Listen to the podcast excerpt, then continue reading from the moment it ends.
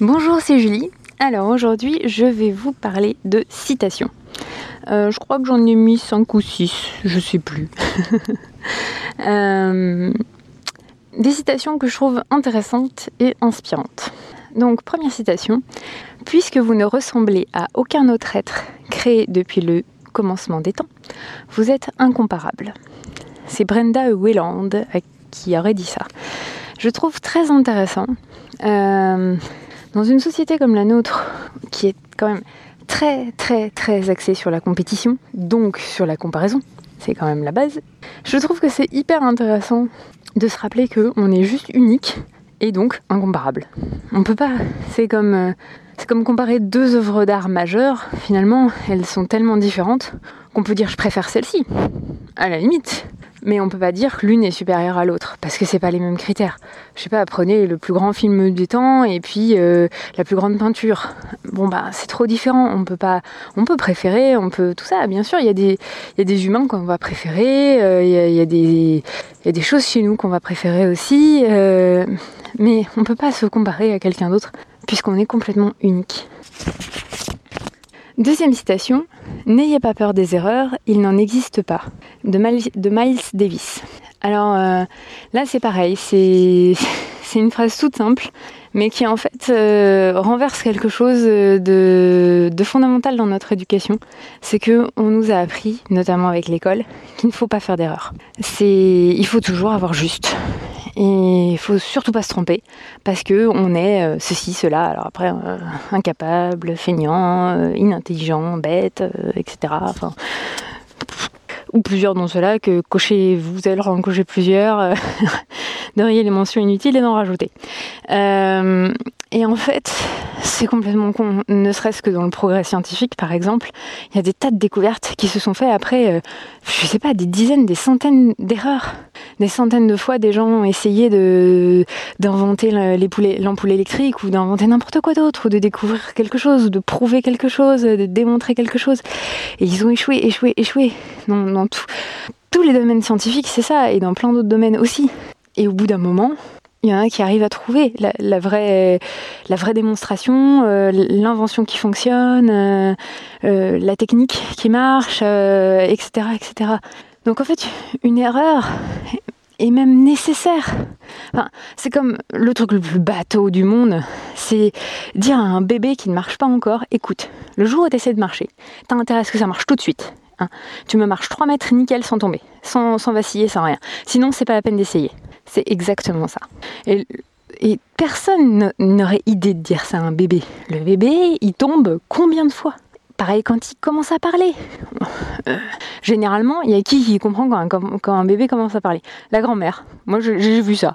Il y avait que la grand-mère qui traduisait ce que le, ce que le gamin disait, parce qu'elle avait l'habitude, elle l'avait pas mal gardé le mercredi, et du coup, elle avait l'habitude de, de comment il déformait les mots et elle te traduisait le truc. C'est normal. Et après, le gamin, il fait encore des erreurs, il pratique, il pratique, et au bout d'un moment, il parle normalement. Comme pratiquement tous les humains, euh, sauf ceux qui ont des déformations particulières ou des trucs comme ça. Mais je veux dire, il n'y a pas besoin d'être plus intelligent ou quoi que ce soit. Enfin, n'y a rien de besoin de spécial. Tous les enfants savent marcher, parler, etc. Voilà, sauf déformations ou problèmes particuliers. Mais naturellement, tous les humains sont dotés de ça, quoi. Donc, dire, euh, parler d'erreurs, qu'il faut surtout pas en faire et tout, c'est c'est complètement contre nature. C'est forcément en pratiquant et en faisant les erreurs qu'on apprend d'elles, et du coup, au bout d'un moment, on y arrive. Voilà, tout simplement. Mais ça, on a beau être d'accord avec ça intellectuellement, dans les faits, dès qu'on fait pas quelque chose parfait, on se dit ah je suis bête. Ou on, pense à un truc où on se, flagelle intérieurement, on se dit ah, ah tout ça euh, j'aurais dû y arriver, machin. Même si c'est pas bien formulé, même si bon il y a des gens qui, le disent à voix haute, euh, ils ratent un truc, ils disent ah je suis bête. Et on se flagelle, et on se flagelle, et on se flagelle. Alors que quoi? On a juste été inattentif, on a été fatigué, ou alors on se trompait. Et puis on apprend de ça. Voilà. Donc c'est vrai qu'intellectuellement c'est extrêmement simple, la phrase est extrêmement simple, la citation est extrêmement simple, beaucoup de gens sont d'accord avec ça. Après c'est comment on le met en pratique d'abord pour soi-même, vraiment concrètement, d'arrêter de se flageller de façon verbale ou juste dans sa tête. Et des fois dans sa tête c'est juste une pensée, c'est même pas forcément une formulation ou quelque chose. Troisième citation, avec ces nouvelles lois scolaires, nous allons enfin clore l'ère des révolutions. C'est Jules Ferry qui a dit cette phrase. Je sais pas si ça vaut bien le coup que je la, commente et que je dise ce que j'en pense parce que elle est quand même extrêmement claire, vu qu'elle elle vient de la personne qui a créé l'école telle qu'elle est maintenant l'école moderne. Parce qu'on dit c'est Charlemagne qui a créé l'école. Ouais, enfin, l'école de Charlemagne, c'est pas du tout la même que celle de maintenant. Alors que Jules Ferry, lui, il a, il créé euh, euh, ce type d'école, ce type de scolarité. Et il a dit avec ces nouvelles lois scolaires, nous allons enfin clore l'ère des révolutions. Donc je, laisse à chacun le soin de goûter cette phrase dite par cet homme-là. Quatrième citation, il est très facile de vous conformer aux injonctions de votre société, de vos parents ou de vos professeurs. C'est un mode d'existence sans risque ni problème, mais qui n'est pas la vie, car il porte en germe, la peur, la décrépitude et la mort. Vivre, c'est découvrir par soi-même le vrai, et cela n'est possible que lorsque la liberté est là, lorsqu'il y a en vous, au plus profond de vous, une révolution permanente. C'est Krishnamurti qui a, qui a écrit ce, ce paragraphe un peu longue cette citation, je l'accorde, mais je trouve que beaucoup de choses sont dites.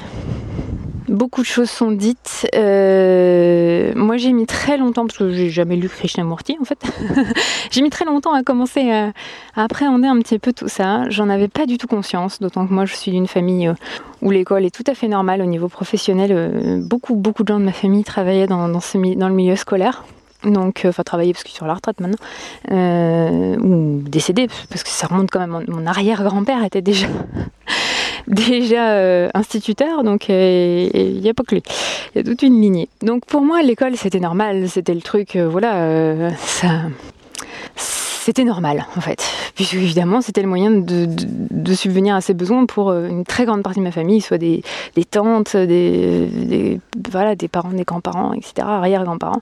Euh, forcément tout ça était bien normal et je ne voyais pas du tout euh, en quoi il porte en germe la peur, la décrépitude et la mort. Vraiment, on m'aurait dit ça, j'aurais dit non mais ça va bien, oui. et il m'a fallu du temps pour sortir de, de, ce de ces limites mentales qu'on m'avait mises de c'est normal. Donc du coup, pas la peine d'aller regarder au-delà de, ce cadre-là et de, faire péter un petit peu ce cadre-là. Il a fallu vraiment que je lise des livres qui, qui expliquaient vraiment bien. Enfin, un livre en particulier. Je n'ai pas lu tant de livres que ça. Après, c'était plus un site internet aussi qui, écrivait par rapport à ça qui disait des choses très très intéressantes euh, pour que je puisse voilà, euh, casser un petit peu ce truc de c'est normal et au-delà de c'est normal, ben, qu'est-ce qui se passe?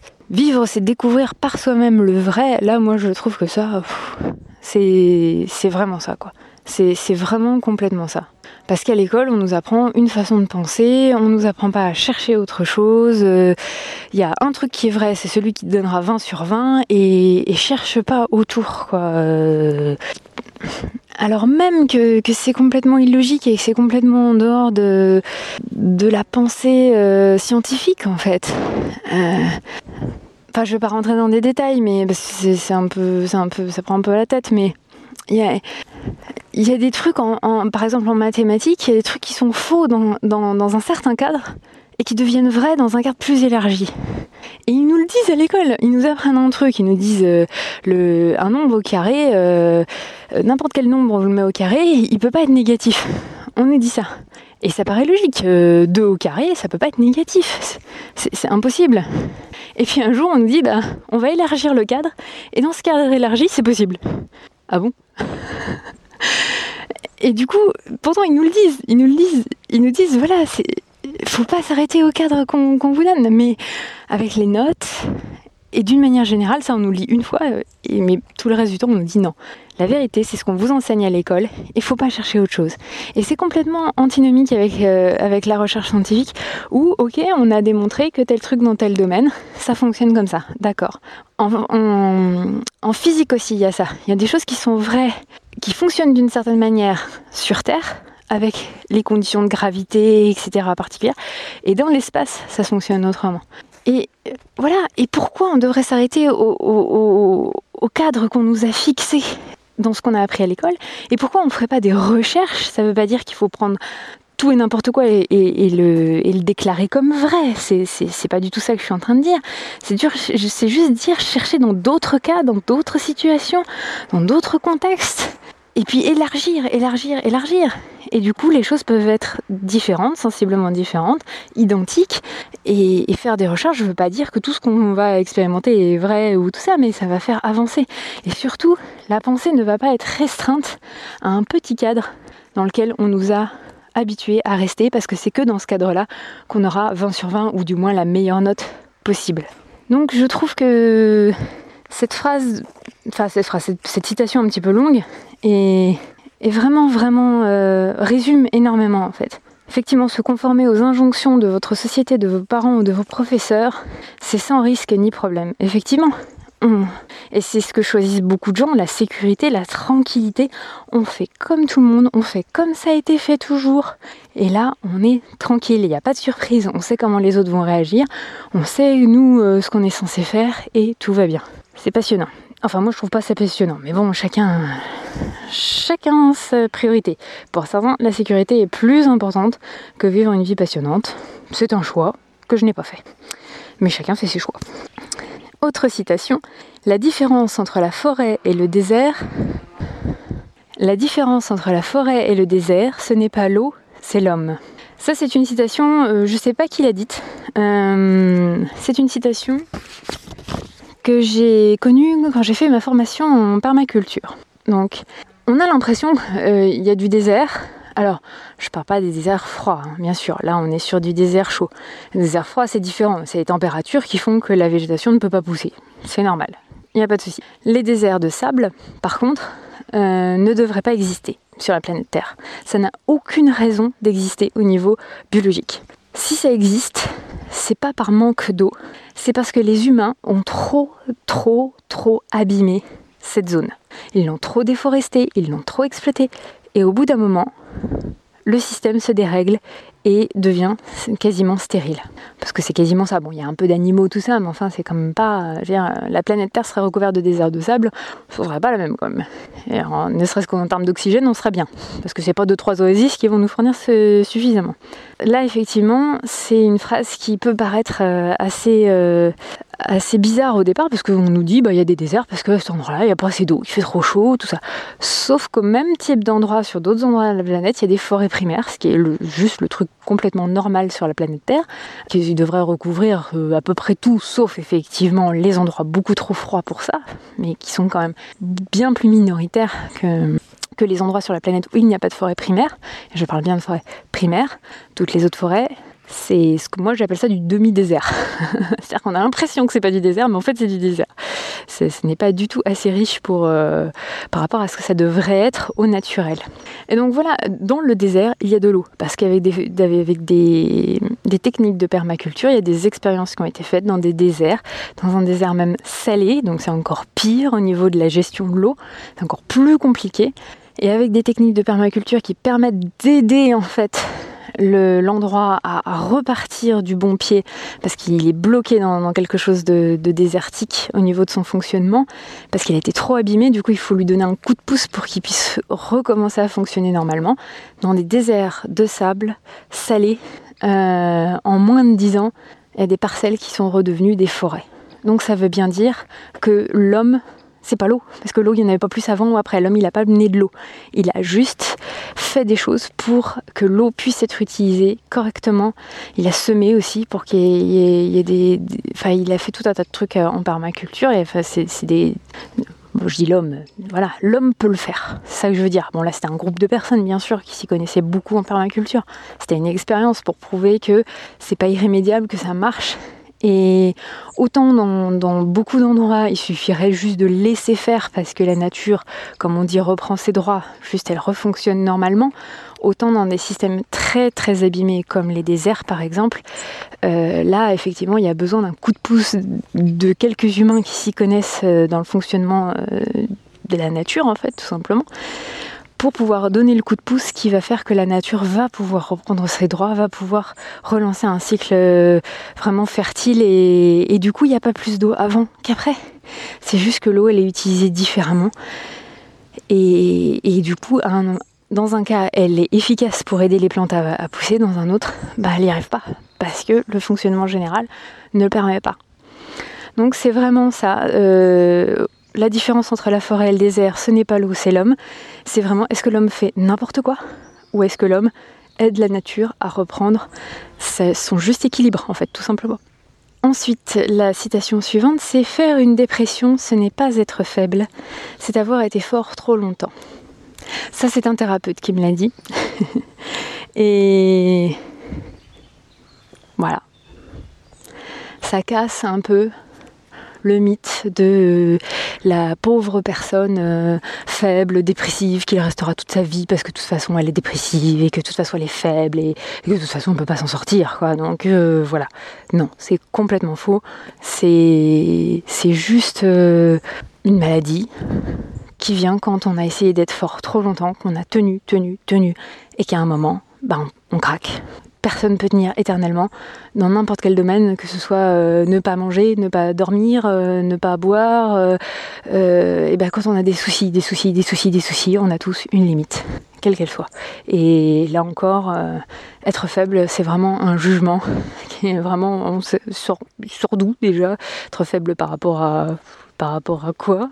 C'est non, non, non. C'est juste que quand on a des problèmes et que ça dure beaucoup trop longtemps et qu'on ne trouve pas de solution et qu'on tient le coup, eh bien au bout d'un moment, si, on ne trouve pas de solution, si la, si la situation ne change pas, eh ben on craque et à un moment on lâche. Voilà.